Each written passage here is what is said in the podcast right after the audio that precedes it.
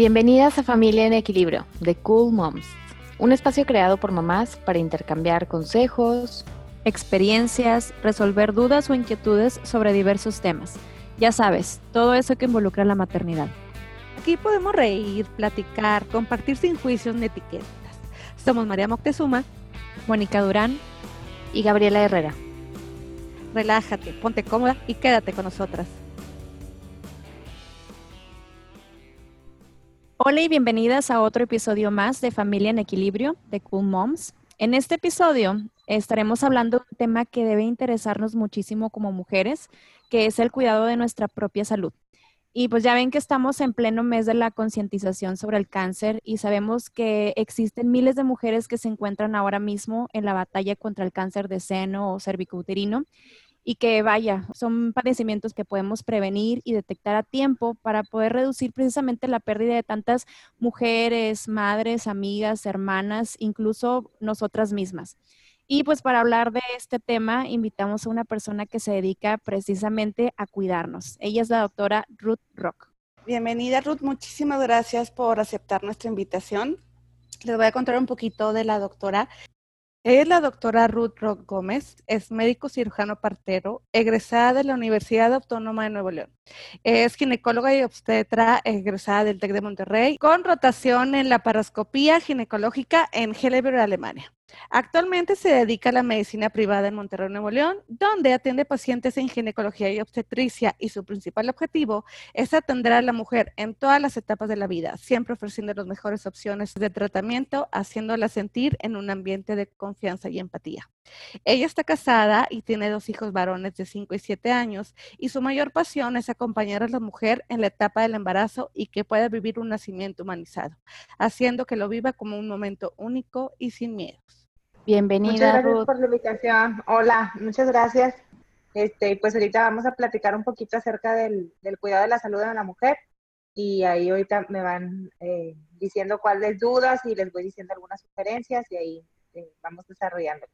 Gracias, Ruth. No, pues dudas muchísimas. Entonces, cuéntanos eh, primero, o para empezar, ¿qué incluye el cuidado integral de la salud femenina y cada cuándo debemos realizar los chequeos? Bueno, la, salud femenina engloba muchísimas cosas.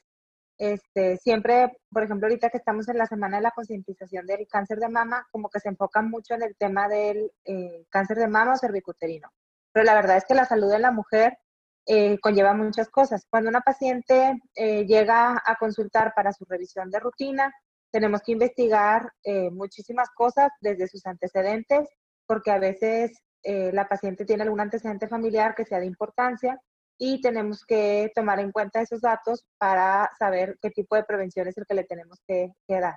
En realidad el tema de la salud femenina mucho tiene que ver el tema de la prevención, o sea, lo más importante es ubicarnos en el tema de la prevención, pero la prevención empieza desde mis antecedentes, o sea, si yo tengo un antecedente familiar directo de cáncer o de antecedentes de enfermedades tiroideas, de lupus, mil cosas de mis hermanas con infertilidad, son cosas que tengo que comentarle yo a mi ginecólogo porque sobre eso es que, es que vamos a ir basando como los cuidados o las sugerencias que podemos tener en la consulta.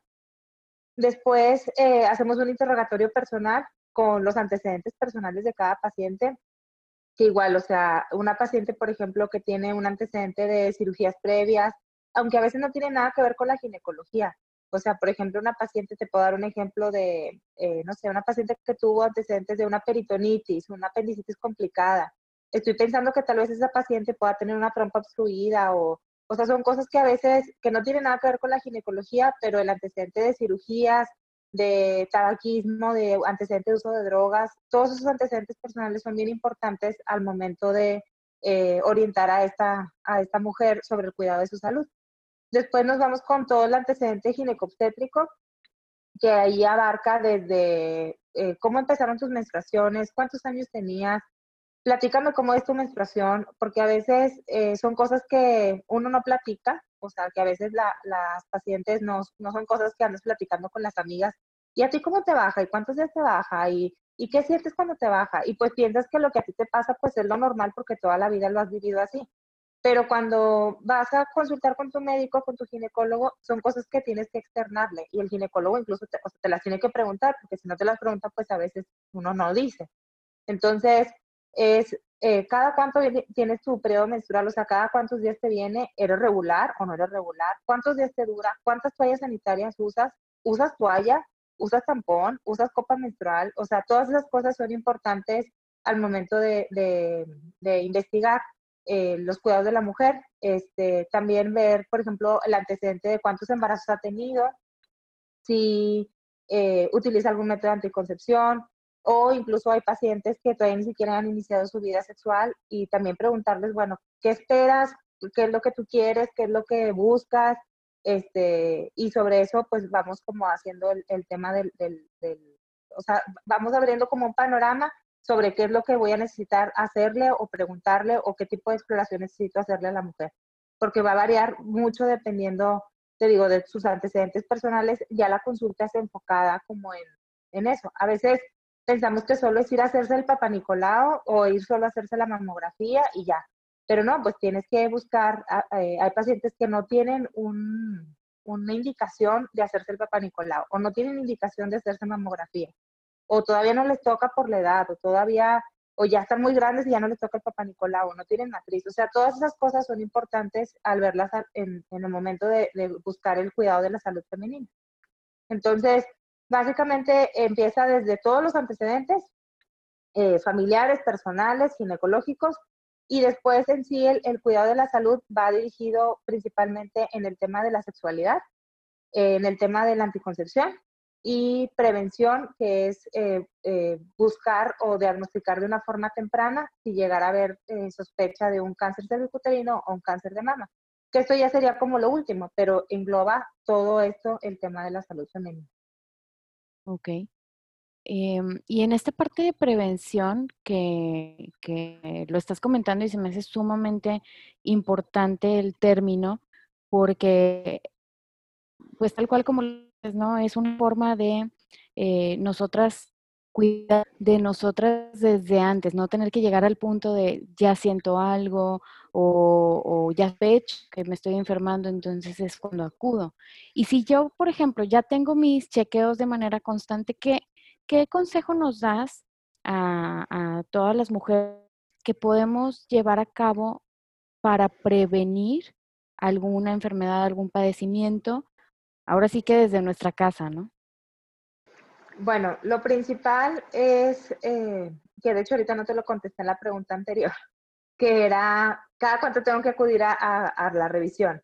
Se recomienda que más o menos se haga una vez al año la, revisión. Y eso es una de las cosas que desde casa podemos, eh, bueno, no, no, tienes que ir con el doctor, ¿verdad? Pero desde, desde tu trinchera decir, bueno, me hago responsable y sé que una vez al año tengo que acudir con el médico. Esa es una cosa importante. Otra es cuidar mucho el tema de eh, la higiene íntima, que desde casa, es, o sea, pareciera que es algo como muy tonto, muy, no sé cómo decirlo, pero sí, o sea, muy obvio, pero por ejemplo, desde el momento en que, ¿cómo me aseo? Al momento de hacer pipí o al momento de hacer popó, de enseñar a nuestras niñas cómo es el aseo correcto.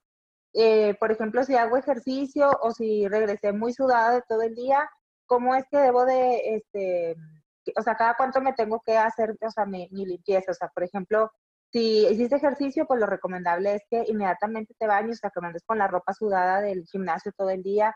Si te metiste a la alberca, inmediatamente cambiarte, porque todo este tema de la humedad y eso nos puede predisponer ahí a algún tema de infección. Otra cosa importante que nos lo han dicho en todos los medios una y otra y otra vez es la autoexploración de mama que eso se debe hacer desde que empiezas la, la pubertad y que empieza el desarrollo de la, de la mama, es enseñar a las niñas a revisarse, a tocarse este, una vez al mes, siempre después de que, de que baja la menstruación. Es buen momento para hacer una revisión de los, de los pechos y saber si existe alguna anormalidad. Tú eres la primera en detectarlo, tú eres la primera que te das cuenta cuando algo no está bien. Pero si nunca te tocas, si nunca haces esa autoexploración mamaria, pues no te vas a dar cuenta cuando algo esté anormal o a lo mejor ya lo tenías desde hace mucho y eso es normal para ti, pero necesitas tocarte para saber qué, qué tienes o qué no tienes y qué es normal y qué no es normal. Esa es otra parte este, importante y que son cosas que podemos cuidar desde, desde nuestra casa. Este, también el uso, por ejemplo, que, que es también importante el uso de, de, la ropa, o sea, escoger la ropa interior, escoger la, la, la ropa que usamos en el día a día. Por ejemplo, siempre recomendamos que utilicen ropa no muy ajustada, que sea ropa que sobre todo que transpire, porque el acumular esa humedad, ese sudor, nos puede predisponer a infecciones vaginales. La vagina hay que recordar que es un órgano que está húmedo, siempre está húmedo. Entonces, si aparte nosotros no le ayudamos con la ropa adecuada, pues podemos este, ocasionar que nos den sobre todo infecciones por hongos o así, ¿no? Entonces, pues ahí se, se recomienda que, que, cuidemos todo el tema de la higiene, la autoexploración, eh, procurar nuestras revisiones periódicas con el médico una vez al año. Y es algo que, que son cositas, pero que a veces hacen mucha, mucha diferencia, ¿verdad? Muchas gracias, Ruth. Ahorita hablabas de, de la importancia de, de, enseñarle a nuestras pequeñas eh, a hacer la autoexploración. ¿A qué edad es recomendable eh, llevar a nuestras, a nuestras niñas a un chequeo ginecológico? Bueno, se recomienda que la primera eh, visita al ginecólogo sea justo cuando empieza el periodo menstrual este, y es para eh, básicamente interrogar a la, a la, niña y explicarle cómo es el, proceso y, y, cómo debe de cuidar su cuerpo, este, qué, qué, cosas son normales, que no se avergüence del tema de la menstruación, hacerles ver que es algo completamente normal y fisiológico. Este, y pues ahí evaluamos, por ejemplo, eh, en un adolescente, el desarrollo de todos los caracteres sexuales secundarios, que en este caso, por ejemplo, es el desarrollo de la glándula mamaria. Este, ver que sea asimétrico, que no haya este, alguna alteración. Eh, checamos un ultrasonido donde hacemos una revisión de su matriz, sus ovarios, porque a veces eh, las niñas cuando, cuando van a por primera vez, pues a veces podemos identificar este, una malformación uterina. Digo, no son tan comunes, pero bueno, ahí es el momento en que nos podemos dar, dar cuenta. Y una cosa importante es también hasta qué edad podemos decir que es normal que una niña tenga su periodo menstrual. La menstruación por primera vez puede llegar desde los 8 años hasta los 16. O sea, tenemos, digamos, todo ese, esa, esa ventana de, de tiempo en que puede llegar la regla por primera vez. Y todas esas se consideran normales. Ya una niña que, por ejemplo, está en los 16 y no le ha bajado su regla, pues es momento también de llevarlo al ginecólogo para ver qué, qué, está pasando, o sea, no esperar de que no, pues a ver, a ver cuándo. No, o sea, hay que, hay que llevar a la niña. Entonces, la primera vez que se lleva es justo después de que empiezan su periodo menstrual para hacer todos estos este, eh, revisiones y también platicar con la, con la adolescente sobre qué es lo que está pasando con su cuerpo y qué, es lo, qué son los cuidados que tiene que tener. Que claro que obviamente la mamá pues les explica a las niñas eh, pues toda esta nueva etapa que van a vivir, ¿verdad? Pero pues también a veces cuando lo escuchan de un experto, pues como que la visión que les da y sobre todo que están en una etapa en que como que son medio renuentes a, a lo que la mamá les diga, Ajá, entonces cuando lo escuchan como de un experto dicen, bueno, pues está bien, tengo que hacer caso y así es como me tengo que cuidar. Y, y, son cositas que ahí tenemos que platicar y cosas que a veces a las mamás pues no nos gusta eh, pensar en eso, pero es también importante hacerles saber acerca de los métodos de anticoncepción, este, cómo se tienen que cuidar, porque tienen que cuidar su cuerpo. Todas esas cosas son las que vemos por primera vez en la visita al ginecólogo. Después de eso, la verdad es que no es necesario llevarlas así como una vez al año a las chiquitas, a las adolescentes, ¿no? Las vuelve, o sea, volvemos otra vez la visita al ginecólogo cuando inician la actividad sexual, que pues eso es bien variable. O sea, habrá una niña que empiece su, su relación sexual a los 18, 19 años, otras a los 20, 25 y bueno, ahí es variable. Entonces, eh, en ese periodo la verdad es que no es, necesario llevarlas a menos que presenten algún tema de infección vaginal o algún dolor, molestia, lo que sea, pues sí es, ahí sí las volvemos a evaluar, pero si no, hasta el inicio de la vida sexual y ya una vez que tienen vida sexual activa, una vez al año es cuando recomendamos acudir al, al ginecólogo. Muy bien, Ruth.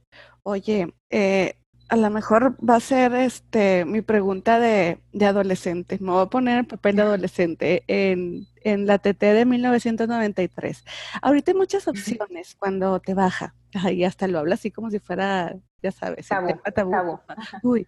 Sí. Eh, en mis tiempos, ya estoy cuarentona y fabulosa, pues no había tantas opciones, eran las toallas sanitarias, es, más, creo que ni, ni toallas sanitarias nocturnas había, así, así te las te encargo. Para dormir era suplicio, de ladito, doble toalla, y luego creo que ya en universidad o ya eh, trabajando fue mi primer acercamiento a un tampón y cállate, ya sabes, esas historias de miedo entre, ay, me duelen porque me te lo pones mal, este, te metes a la alberca y Jesús del Huerto se quedó mal puesto pero ahorita veo, por ejemplo, que, que todo el mundo habla de la famosa copa.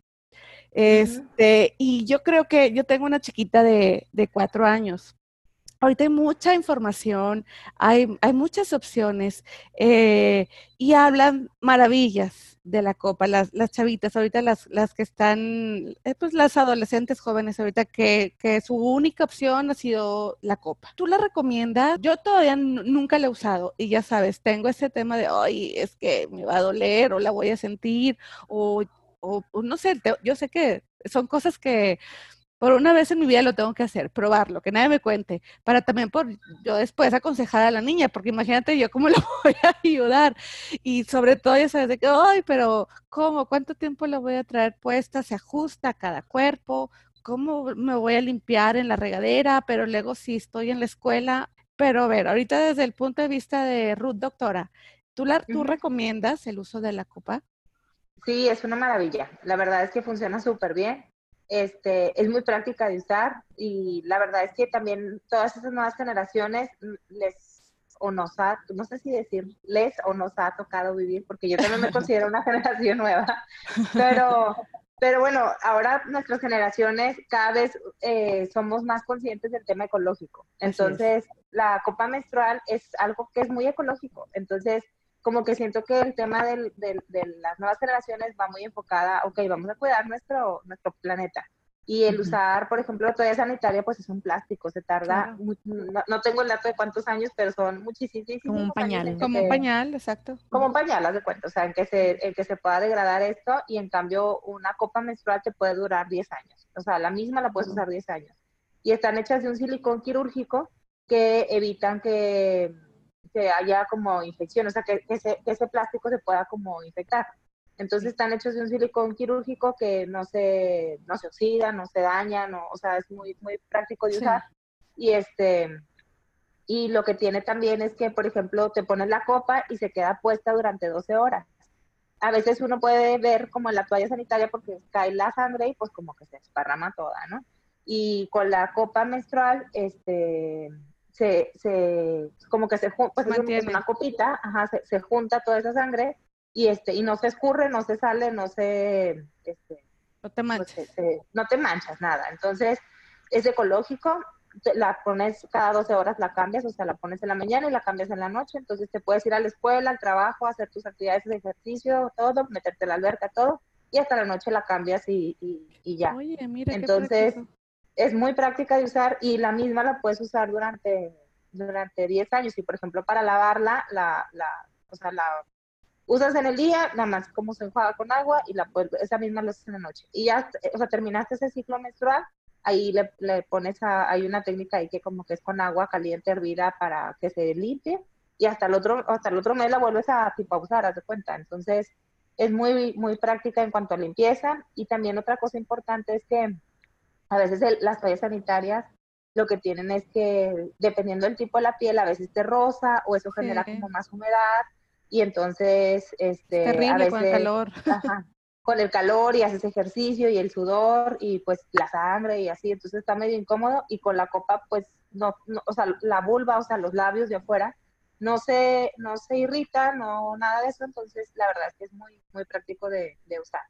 Lo que sí tiene, hay, ah, se ajusta, hay, hay tamaños, ¿verdad? Pero este, lo que sí tiene es que a lo mejor a un adolescente que todavía no inicia actividad sexual, el tema de meterlo y sacarlo así, a lo mejor al principio se les puede hacer difícil. Muy invasivo. Este, puede hacer Igual que el tampón, o sea, igual que el tampón que también te lo ponen la primera vez y te cala y te molesta, pero luego ya como que, o sea, de, ahí la forma y ya dices, bueno, o sea, ya como te, acoplas, ¿no?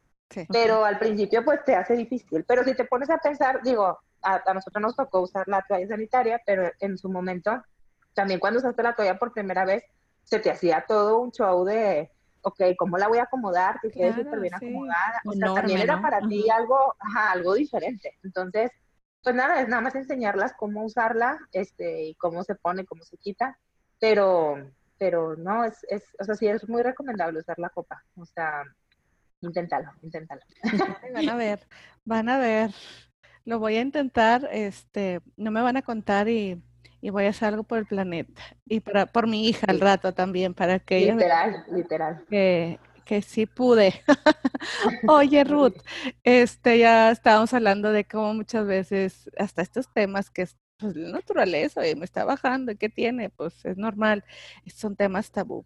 ¿Tú crees que por todo este, este tabú en general que existe sobre, el, sobre la sexualidad femenina, sobre el, la, los, el aparato reproductor en general, eh, haya mujeres que por eso no se animen a acercarse a un ginecólogo por ahí, este, me va a preguntar que a qué edad empecé a ser sexualmente activa y más si me acompaña el marido, pues mande, este, o, o, la mamá. O, la mamá, cállate, sí. ¿Por qué crees que todavía? Tenido? Imagínate, y, la señora así con la chancla en la mano. ¿Crees que, que a lo mejor es un tema eh, digo, sí, yo creo que México, el tema cultural, que, que todavía exista todavía esa, ese miedito, o también puede ser de, ay, es que para qué voy a ir si me va a decir que tengo algo malo, ya sabes, cuando ya sospechas y le sacas la vuelta al Papa Nicola o algo, que exista esa resistencia, porque tristemente en el 2020 existe a ir a tus visitas periódicas con el ginecólogo.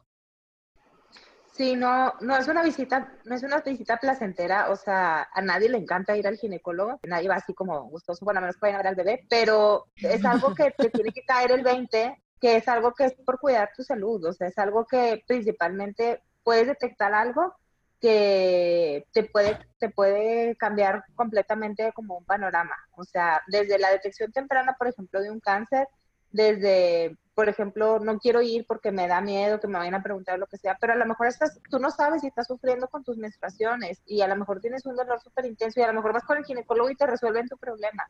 O tienes una infección que tú piensas que tener ese ardor y ese picor es normal y pues ahí se te resuelve. O, por ejemplo, no sé, con el tema de la sexualidad, tú tienes toda la vida pensando en que tener relaciones sexuales es doloroso y pues te das cuenta que hay solución. Entonces, es mucho como el miedo de, uno es como que, me van a preguntar o qué me van a hacer y si lo que me hacen me va a doler y a lo mejor también de, de, lo que, de los resultados o de lo que me digan. Puede ser que, que no me guste lo que, pero, que, o sea, lo que me digan, que a lo mejor me den un diagnóstico de algo que yo no quiero saber, pero pues es peor no saber. Entonces, es peor no, no darte cuenta a tiempo. A lo mejor literal puede salvar tu vida. Yo siempre les digo a las pacientes que, por ejemplo, en el tema de la mamografía, pues también es igual una visita que pues nadie quiere ir a hacerse, pero te cambia totalmente el panorama. O sea, una mamografía te puede detectar lesiones de 1 o 2 milímetros, o sea, una cosita de nada. Para que tú te lo toques, o sea, para que sea para ti una lesión palpable, debe de medir 2 centímetros. Entonces tú te lo, tú te lo, te lo identificas 20 veces más grande de lo que pudiste haberlo detectado con la mamografía. Entonces, el panorama también va a ser muy distinto. O sea, a lo mejor hasta con medicamento te lo podemos quitar, pero si te esperas a que sea un tumor grande, a que ya esté desarrollado, a que a lo mejor ya se extendió, pues a lo mejor el panorama va a ser quitarte toda la mama. Entonces, pues una diferencia total, o sea, totalmente en el tratamiento y todo. Entonces, sí es importante, pues, quitar ese miedo, quitar ese, ese, ese tabú. La verdad es que, pues, ningún ginecólogo, o sea, ni te va a generar un daño. Pues también es la pena de que voy a ir con el doctor y me va a ver y me va a ver desnuda y le, o sea, me va a andar viendo mis partes abajo y pues no está padre. Pues no, pero nosotros pues somos profesionales en eso y la verdad es que no estamos viendo como, ay, mira, y que tiene el vello así, que, este, o sea, son cosas que pues uno ve todos los días y para nosotros es completamente normal y nada más hay que quitarse ese miedo, o sea, es, es yo creo que principalmente es el miedo, la pena, pero no tiene nada de malo, o sea, es, es más malo no ir a checarse. Entonces, las invito, las invito a que, acudan a sus revisiones de forma periódica. Es muy importante. Muchas gracias, Ruth. No, hombre, hay que, hay que ir agendando esa cita, así como esperamos ansiosa eh, la visita del novio, oye, mijita, pues hay que, hay que empezar a hacer un, algo por nosotros mismos, empezando por nuestra salud. Y Ruth, hablando de esto, a todas esas mujeres jovencitas, maduritas que nos están escuchando, ¿qué les dirías respecto al cuidado de, de la salud femenina? Pues eso, principalmente, que no lo dejen pasar, que eh, vean por su salud. Si tú no cuidas de ti mismo, de tu salud, a veces las mujeres somos, sobre todo las mamás, tendemos mucho como a posponer eh, nuestra salud. Siempre primero vemos por la salud del hijo, la del marido, que si la casa, que si los niños, la escuela, este, todo menos nosotros. Entonces, no dejen pasar su salud. Las mujeres somos el pilar de la familia. Si la mamá está bien, la familia está bien. Entonces, es importantísimo que no lo, que no lo dejen pasar. Eh, eh, hablo en el tema de este, mamás de familia, pero también en las adolescentes o jóvenes que están iniciando su vida sexual. Es importante también que estén bien orientadas, que no crean todas las sonceras que leen en internet o que les dicen las amigas. Acérquense con un profesional de la salud. Esto nos evita muchos problemas de embarazos no deseados, de infecciones de transmisión sexual, de desde, esto te ayuda hasta planear como tu vida futura, o sea, el, tener como, eh, o sea, todo bien planificado, bien orientado, este, va a hacer mucha diferencia. Entonces, en vez de tener miedo, acércate con un profesional de la salud, este, eh, un ginecólogo que te va a orientar y te va a revisar que pues estés, estés bien. Básicamente eso, que, que no, que, que, no tengan miedo y que, y que acudan a sus, a sus revisiones. Muchas gracias, Ruth. Súper valioso todo lo que nos compartes. Y, me quedo también con esto que, que dijiste en un principio de mm, cuándo deben de ir las niñas. Creo que es súper importante para crear esa conciencia desde ese momento, ¿no?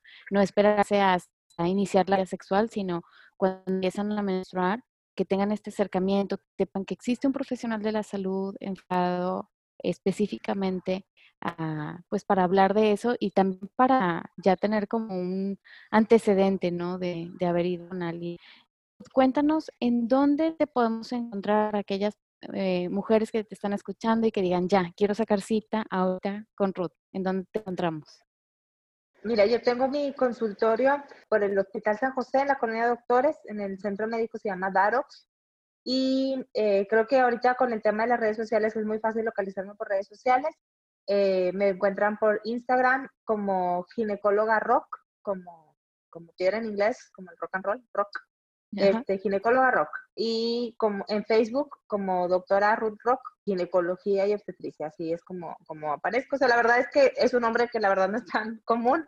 Y si le ponen doctora Ruth Rock en, en Google, les va a aparecer ahí, les va a direccionar o a página de Doctoralia para agendar cita directo o Facebook, Instagram, o sea, la verdad es que es muy, muy sencillo como encontrarlo.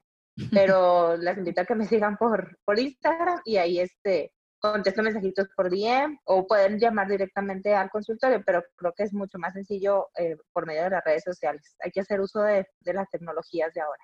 Así es, definitivo. pues muchísimas gracias, Ruth. Eh, pues, ¿qué te puedo decir? Ha sido mi ginecóloga ya por muchos años. Trajiste al mundo a, mi pequeña y, y, ahora sí que con los ojos cerrados yo confío en tu trabajo y, y, más que recomendada, te pongo así las cinco estrellitas o diamantes o lo que sea. no, hombre, este muchas gracias. Sí, no, y todo lo que nos comentas que es muy, muy, muy valioso, pues habrá que compartirlo con, con nuestra familia, con nuestras amigas, comadres, vecinas, compañeras de trabajo, conocidas, con todas esas mujeres que nos rodean, porque yo creo que parte de esta solidaridad que tenemos entre mujeres o que debemos de tener entre mujeres también es, es, ayudarnos a buscar el autocuidado, ¿no? Y pues incluyendo el aspecto físico como lo mencionamos el día de hoy. Pues muchas gracias por acompañarnos y pues a todas las que nos están escuchando, nos vemos en el próximo episodio. Gracias.